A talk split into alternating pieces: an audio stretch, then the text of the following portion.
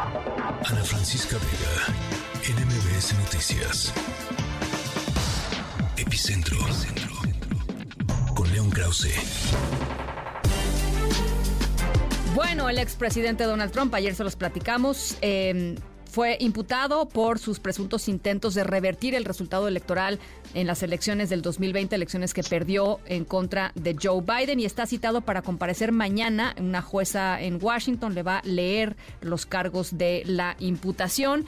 Vaya cosa, León. Sí, histórico, Ana, lo que ha sucedido es, es la tercera, es la tercera de estas que tenemos que narrar para, para nuestra audiencia en los últimos meses, pero esta, esta es harina de otro costal y lo es porque pues pone el dedo en la llaga de lo que ha sido para, para mi gusto el mayor pecado de Donald Trump. Uno podrá discutir muchas cosas sobre Trump, muchas de ellas válidas, su inmoralidad, la inmoralidad de su política migratoria, en fin, eso se puede debatir, pero lo que no se puede debatir es que este hombre trató de destruir la democracia estadounidense desde premisas completamente falsas. Eso es lo que esta acusación revela, confirma y por eso es histórica. Ahora, eh, por supuesto, esta eh, imputación se le hace en un contexto político electoral muy importante. ¿Cuáles serían las consecuencias de, de cómo vaya avanzando este caso, León? Pues eh, una vez más, eh, las, las consecuencias eh, a sus derechos políticos o en función de sus derechos político-electorales son nulas. Es decir, Donald Trump seguirá siendo candidato, podrá ser candidato y podría ser presidente. Hay un debate pues muy interesante entre los expertos constitucionalistas en Estados Unidos sobre este tema, pero pues, la mayoría concuerda en que no hay ningún impedimento en la Constitución estadounidense para, para que una persona que ha sido imputada o incluso que haya sido imputada culpable pueda ser candidato o presidente. Donald Trump ha hundido a su país en aguas en aguas inéditas, en aguas completamente desconocidas.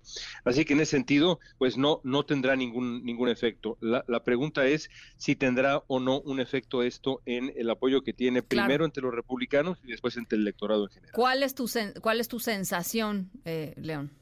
Al respecto?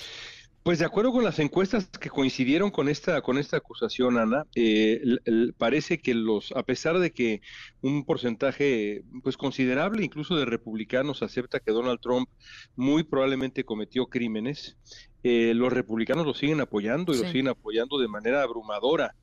Pero eh, regreso a lo que hemos dicho antes, estas son como dos carreras, como dos maratones. El primer maratón es entre nada más republicanos y ahí Donald Trump lleva las de ganar. Pero el otro maratón, el segundo, la carrera central, es con, eh, con demócratas e independientes en la, eh, digamos, en el cóctel de, votantes.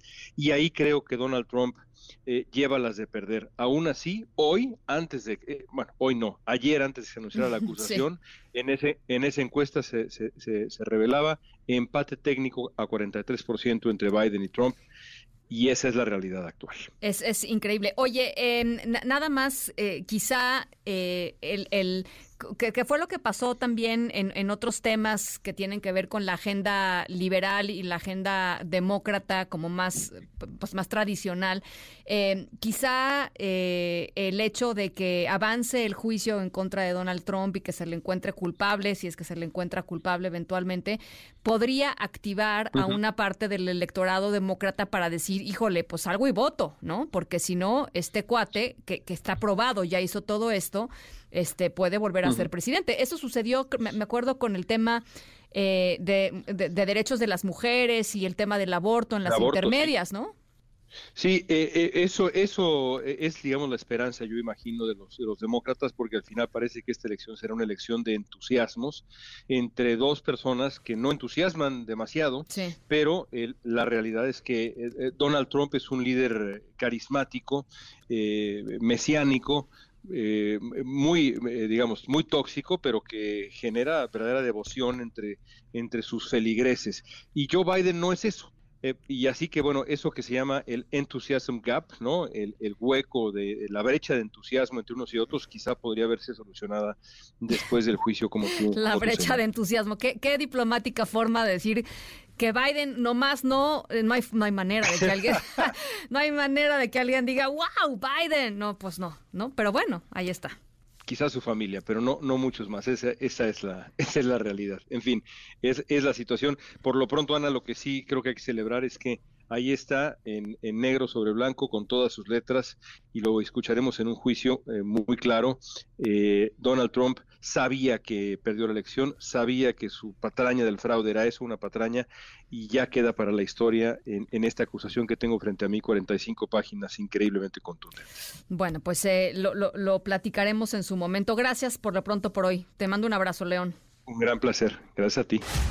Ana Francisca Vega, Noticias.